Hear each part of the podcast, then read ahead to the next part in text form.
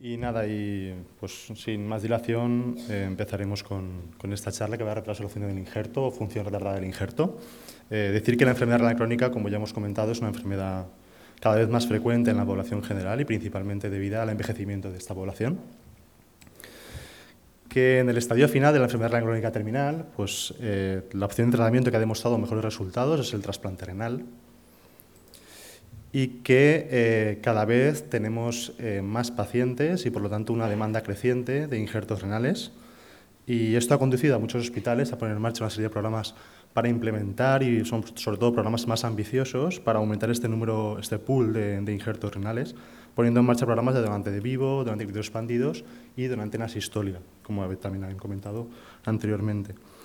Así pues, uno de los desafíos de los últimos años que, al que se enfrenta el, equipo de trasplante renal, ya cirujanos, vasculares, nefrólogos, todos juntos, es a que este tipo de, sobre todo este, este aumento en el número de injertos que vienen procedentes de donantes expandidos, marginales y donantes en la sistolia, pues proporcionarles una función inmediata del injerto lo suficientemente buena para que a largo plazo tengamos una mejor supervivencia tanto del paciente como del injerto. Bien, vamos a estructurar la charla con cuatro, cuatro ítems importantes. Son cómo se define el retraso en la función de injerto y por qué es tan importante esta función retrasada del injerto. Eh, por qué se produce en cada uno de los estadios del proceso del trasplante renal y qué podemos hacer para intentar mejorar o minimizar este, este retraso en la función del injerto. Por último, habrá una diapositiva simplemente con una explicación eh, práctica de, lo que se suele hacer ante un retraso en la función del injerto. Muy bien, pues eh, la definición de función de injerto, eh, clásicamente y en muchos artículos lo vais a ver, es la necesidad de diálisis en la primera semana post-trasplante renal. Eh, otras, otros sitios lo definen como la presencia de oligoanuria o la falta de descenso de creatinina en la primera semana. Independientemente, todo traduce lo mismo, es una falta de, de función eh, en el injerto renal en la primera semana post-trasplante y es una complicación eh, muy, eh, más frecuente, es la complicación más frecuente inmediata post-trasplante, llegando a una media de 30-40%. por supuesto, en el donante vivo es una frecuencia muy, muy baja, prácticamente anecdótica, y sí que si nos vamos a donantes marginales, donantes criterios expandidos y sobre todo donantes en asistolia, prácticamente nos podemos ir al 50%. Es muy importante esta retransformación de injerta porque se va a asociar a peores resultados a corto y largo plazo en la función renal del, trasplante y sobre todo puede asociar eh, fenómenos de rechazo agudo. Y como ha comentado también el doctor Pallardo previamente, pues es un proceso que va a enlentecer eh, la mejoría de la función renal, va a provocar que la estancia hospitalaria sea más prolongada y con ello vamos a aumentar el número de técnicas, el número de pruebas diagnósticas, el número de morbilidad sobre el paciente, incluso llegando a la biopsia renal, que es una técnica cruenta y que no está exenta de complicaciones. Muy bien, en el proceso pues, del trasplante tenemos una evaluación de un donante que nos proporciona un injerto renal, eh, que eh, tenemos un receptor que previamente hemos eh, estudiado, tenemos seleccionado el receptor que se acomoda lo mejor posible a este injerto renal y se realiza el trasplante. Bueno, y después de todo esto nos encontramos un retraso en la función del injerto. Entonces vamos a ver por qué. ¿Por qué se ha producido esto y qué factores de riesgo se han asociado para que se generara este retraso en la función del injerto? Entre las diferentes causas, la más importante es la necrosis tubular aguda, que está producida por el fenómeno de isquemia reperfusión, del que ahora hablaré y que probablemente sea lo más importante de esta charla. Eh, y otras causas que voy a nombrar simplemente por encima porque ya se van a abordar en otros momentos de la charla y ya se han abordado, como pueden ser las complicaciones urológicas o las complicaciones vasculares, pues puede también ser el rechazo agudo, la toxicidad farmacológica, eh, aparición de glomerulitis de novo, eh, recidiva de glomerulares, microangiopatía trombótica, infecciones o la posibilidad de que el injerto sea un injerto no viable. Muy bien, el fenómeno de isquemia reperfusión es un proceso que es inevitable. Esto tenéis que clavaroslo a fuego, esto no se puede, no se puede eh, remediar, es un proceso que se va a producir sí o sí, lo que tenemos que buscar es cómo minimizarlo. Y es un proceso que eh, va a tener muchísima importancia en el desarrollo del retraso en la función del injerto. Se acompaña de una respuesta proinflamatoria con una migración de leucocitos y puede asociar el rechazo agudo.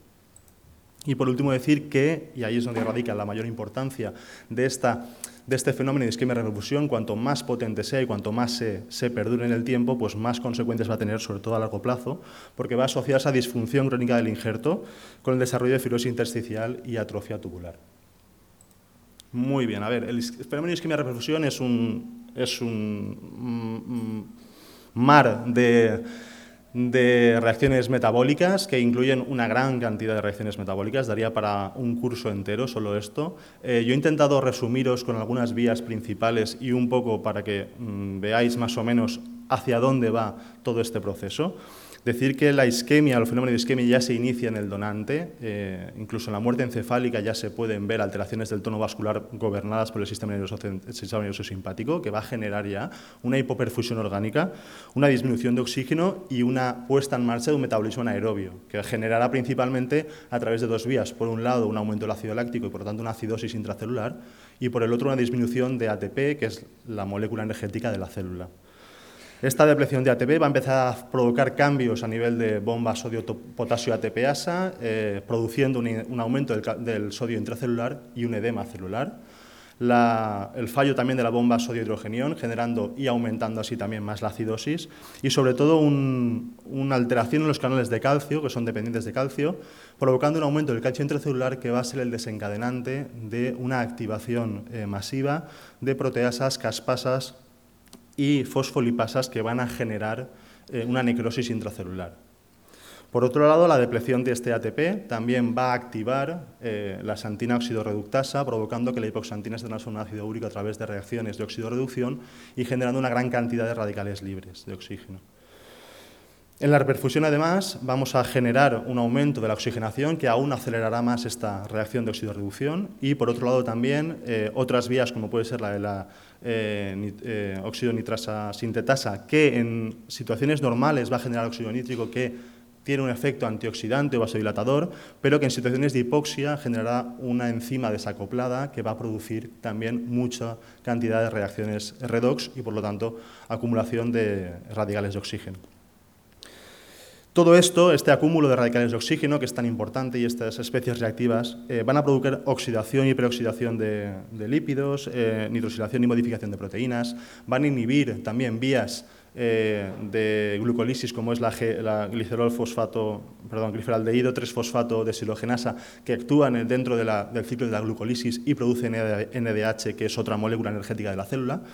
van a inhibir el mecanismo de la mitocondria, que no deja de ser el pulmón de la célula, y van a producir alteraciones tanto en el citoesqueleto como en la membrana celular. Todo ello va a conllevar también la necrosis de la célula y, por otro lado, también ruptura de cadenas de ADN y activación de moléculas como APR, que son moléculas implicadas en la muerte celular programada o la apoptosis. Con lo cual, todo ello va a producir necrosis, apoptosis celular y, lo más importante de todo, y han comentado en alguna charla ya antes, un daño celular irreversible. Y esto es lo importante de este proceso, puesto que si se mantiene en el tiempo o tiene una potencia muy muy fuerte, vamos a tener mayor daño irreversible. Por otro lado, también la reperfusión y la llegada de flujo sanguíneo va a traer también consigo la llegada de células inmunitarias que van a encontrarse ahí un magma de detritus y de células muertas del donante, que además también generan una hiperactivación del sistema inmunitario a través del reconocimiento de antígeno, ya sea directo o indirecto a través de células presentadoras de antígeno. Todo ello, por lo tanto, eh, es un daño celular irreversible muy importante y ahí es donde mm, radica la importancia de este fenómeno. Para que lo veáis gráficamente, a nivel de la célula tubular renal, tenemos una célula tubular renal normal que ante una situación de isquemia va a empezar a generar una serie de alteraciones en su morfología incluso, edema celular, pérdida también del borde en cepillo, migración de las, eh, inhibición de las bombas sodio-potasio ATPasa y generación de necrosis y liberación de detritus al lumen, al lumen eh, tubular y, y bueno, necrosis y apoptosis, que es lo que hemos comentado previamente. Bien, las otras causas voy a pasarlas por encima solamente haciendo hincapié en la toxicidad farmacológica. Eh, como aquí hay mucho residente, habréis oído todo ese daño por el nivel de la calcinorina, esa vasoconstricción renal que produce. Eh, no solo vamos a hablar de esa toxicidad farmacológica, que está, por supuesto, inherente al tratamiento con el antibiótico de la sino también tener en cuenta todos los antivíricos, antifúngicos o antibióticos que podemos utilizar en el post-trasplante inmediato que pueden tener cierta nefrotoxicidad y sobre todo también eh, sin olvidar la posibilidad de una nefritis intersticial o tubular intersticial generada simplemente por, por, cualquier fármaco. En el resto de, causas no entraré porque se van a ver en el, resto de la charla, pero bueno, ya tenéis ahí el rechazo agudo, las complicaciones neurológicas que se han hablado ya, complicaciones vasculares, microangiopatía trombótica, glomerulares de nuevo, recidivas glomerulares, aunque son raras en la primera semana, pero pueden acontecer. Eh, las infecciones, como puede ser la pielonefritis del injerto eh, o la infección de la herida quirúrgica, y la posibilidad de que finalmente el injerto sea un injerto no viable, que hay un pequeño porcentaje, pero, pero sí que existe. Muy bien, hemos visto lo que acontecería al trasplante renal. Vamos a ver qué factores de riesgo se pueden asociar al, receptor. Por supuesto, la comorbilidad y las calcificaciones vasculares por supuesto que están. Hay muchísimos estudios retrospectivos que buscan ese tipo de, causas o factores de riesgo que podemos asociar al retraso de la del injerto y os he puesto aquí tres ejemplos simplemente porque tienen una N muy grande y son estudios bastante bien hechos y, buscan esos factores de riesgo. Principalmente lo que ven es que, eh, aparte de que el sexo varón, eh, eh, la raza afroamericana o o el tiempo en lista de espera o el tiempo en diálisis son factores de riesgo, los, los que podemos dar como más importancia, eh, podemos hablar sobre todo del tiempo de isquemia fría, que luego también lo veremos en el caso del donante, la obesidad y la diabetes mellitus. Son factores de riesgo que son muy importantes para el desarrollo de resolución del injerto y que están en gran parte de nuestros receptores. Pasando al tipo de donante, voy a diferenciar en los tres tipos de donantes clásicos, que son eh, donante de expandidos, donante de la asistolia y donante de muerte encefálica. No entraré en el donante vivo porque es rara la, retraso en la función del injerto. Normalmente tienen función primaria del injerto eh, inmediata y, no solemos ver mucho, mucho retraso la del injerto, salvo que exista una complicación durante la cirugía a nivel vascular, que cueste mucho esa, esa cirugía y por lo tanto el tiempo, tiempo de isquemia se prolongue. Eh, decir que ya en la muerte encefálica, como os he comentado antes, ya aparece un estado eh, inflamatorio. Eh, hay que pensar que la muerte cerebral empieza con una liberación y una activación del sistema nervioso simpático con alteraciones del tono vascular y una migración linfocitaria y leucocitaria a través de, este proceso de muerte cerebral. De hecho, en algunos estudios se han comprobado y haciendo biopsias en pacientes con muerte encefálica y en pacientes donante vivo, en donantes, digamos, donantes vivo, lo que han visto es que activadores como la P-selectina, que es un un activador de la, de la inmunidad, eh, aparece presente en más del 80% de las biopsias de donante muerte encefálica y no llega al 10% en las de donante vivo, con lo cual parece ser que sí que haya un estado proinflamatorio en el donante de muerte encefálica. Eh, algunos eh, algunos eh, estudios también van encaminados a buscar eh, efectos antioxidantes a través, por ejemplo, de la HO1, eh, que es una molécula que parece que es una molécula antioxidante, es una enzima que metaboliza el grupo hemo y que intenta, en cierta manera, actuar como antioxidante. la dopamina, por ejemplo, podría ser un mecanismo de agonista o de inductor de esta, de esta enzima. Eh, el donante de expandidos, lo más importante que tenemos que reseñar en este tipo de donantes es el tiempo de isquemia fría. Sabemos que son pacientes con mucha comorbilidad, sabemos que son pacientes ancianos. Eh, definimos criterios expandidos como aquel donante de mayores de 65 años o mayor de 50 con dos de tres criterios que son hipertensión, muerte cardiovascular y creatina más de uno y medio, con lo cual estamos hablando de donantes eh, que tienen bastante comorbilidad, que son riñones subóptimos, pero en estos cobra vital importancia el, el tiempo de isquemia fría. A tiempos de isquemia fría más prolongados, mayor riesgo de tiempo de retraso en la función del injerto. Y menciona aparte tiene el donante a la sistolia. Eh, tenemos aquí un grupo español muy muy bueno, Grupo Geodas. hizo, realizó un estudio multicéntrico para evaluar cómo funcionaban estos eh, injertos de, eh, donantes de, en asistolia, principalmente asistolia tipo 3. es un análisis retrospectivo de 335 donantes en 566 receptores con una edad similar de 56-57 años y un seguimiento prácticamente a dos años. Eh, la inducción fue prácticamente, eh, bueno, fue mayoritaria con timoglobulina frente a basiliximab y una inmunosupresión de mantenimiento con la triple terapia clásica de, de eh, tacrolimus y prednisona en 9 de cada 10 pacientes decir que el tiempo de isquemia fría medio fue de 12 horas eh, y los factores de riesgo que primeros se vieron en, eh, que asociados a retraso en del injerto, que fue relativamente del 50%, pues los más importantes fueron el tiempo de isquemia mayor a, a 14 horas, la procedencia de hemodiálisis y la edad del donante. La supervivencia fue muy buena, el 95% en tanto el, del paciente como del injerto al final del seguimiento y eh, el filtrado glomerular al año de 60 mililitros minuto, lo que está muy, muy bien. Lo que sigue concluyendo en el estudio, y esto es lo más importante, es que el factor modificable más importante para el retraso en la función del injerto es el tiempo de isquemia fría. Y eso sí que lo hacen, eh, hacen mucho hincapié, incluso llegando a recomendar que si un, propio, si un centro trasplantador no es capaz de acortar esa tiempo de isquemia fría porque logísticamente eh, no puede hacer esos trasplantes, pues compartir riñones con otros hospitales de manera que se beneficie ese, ese riñón de, de ese tiempo de isquemia fría acortándolo. Muy bien. Eh, como ya hemos hablado de que esta isquemia reperfusión pues no es inevitable, pero bueno, podemos intentar minimizar en cierta manera este tipo de, de, lesión eh, para intentar reducir este retraso en la función del injerto. Eh, lo principal y primordial es mantener la perfusión del órgano en el momento del, del, donante. Eh, con ello podemos intentar acortar los tiempos en UCI o en tiempos en unidad de críticos y también el tiempo de muerte cerebral, es decir, en el momento que se diagnostica, pues intentar ya hacer la extracción. El uso también de drogas vasoactivas si hay inestabilidad hemodinámica y el uso también de suplementos hormonales, pues ya sea esteroides, vasopresina, en el caso de eh, estabilizar a este paciente. Es verdad que aquí podemos poco influir, son más las unidades de críticos las que tienen todo este tipo de, mecanismos y sobre todo, como vuelvo a insistir, en el donante de expandidos y el donante de asistolia, acortar el tiempo de isquemia fría. Esto es probablemente lo más importante en este tipo de donantes. En cuanto a la preservación del órgano, decir dos cosas simplemente. En la preservación del órgano se utilizan soluciones de preservación. Nosotros, por ejemplo, en nuestro hospital utilizamos el Celsior. Eh, son sustancias que tienen eh, gran cantidad de moléculas antioxidantes para intentar reducir o minimizar esto, este fenómeno de isquemia de reperfusión. Y, mm, y, luego también pues, tienen un equilibrio iónico, pues, en este caso tienen calcios bajos para evitar también esta activación, hiperactivación de, de, que genera el calcio intracelular elevado de todas las proteasas y lipasas y todo esto. Eh, una mención aparte que da lo de la máquina de perfusión. En algunos estudios ha presentado que, mejora el tiempo, el, retraso en la función del injerto, sobre todo en injertos de donantes expandidos. No se ha demostrado en la sistolia, eh, pero bueno, no todos los hospitales tenemos, eh, bueno, tienen acceso a esta máquina. nosotros sí la tenemos, lo que pasa es que se pone poco o nada, pero bueno, es otra, otra arma más. Y por último decir que intraoperatoriamente, y esto también depende mucho más del anestesista en este caso, pero contrariamente a lo que puede parecer en un enfermedad renal crónico, eh, donde solemos restringir la entrada de líquidos para evitarnos pues, esa sobrecarga hídrica y esos problemas respiratorios, en el trasplante renal sí que se ha demostrado que la sobrehidratación y la hidratación abundante o ser generosos con la hidratación durante la cirugía pues, eh, eh, minimiza este retraso en la función del injerto.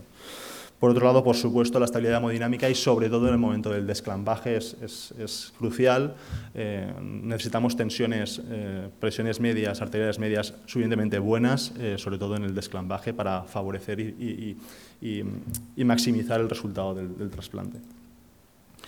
Luego hay, quien se podría preguntar también si hay influencia de la inmunosupresión en este, desarrollo de transformación de injerto. Deciros que en cuanto al nivel de calcinorina no ha demostrado que la, introducción retardada, eh, bueno, en la mayoría de los estudios no demuestra que la, introducción retardada pueda eh, mejorar los resultados de transformación de injerto y sí que parece que pueda asociarse a una tasa más alta de rechazo. Y por otro lado, en cuanto a la inducción timoglobulina basiliximab, tampoco han demostrado ninguna diferencia en cuanto a resultados. Incluso en el GEODAS también se, estudió este, esta posibilidad y tampoco, tampoco se, llegó a ninguna, a ninguna conclusión.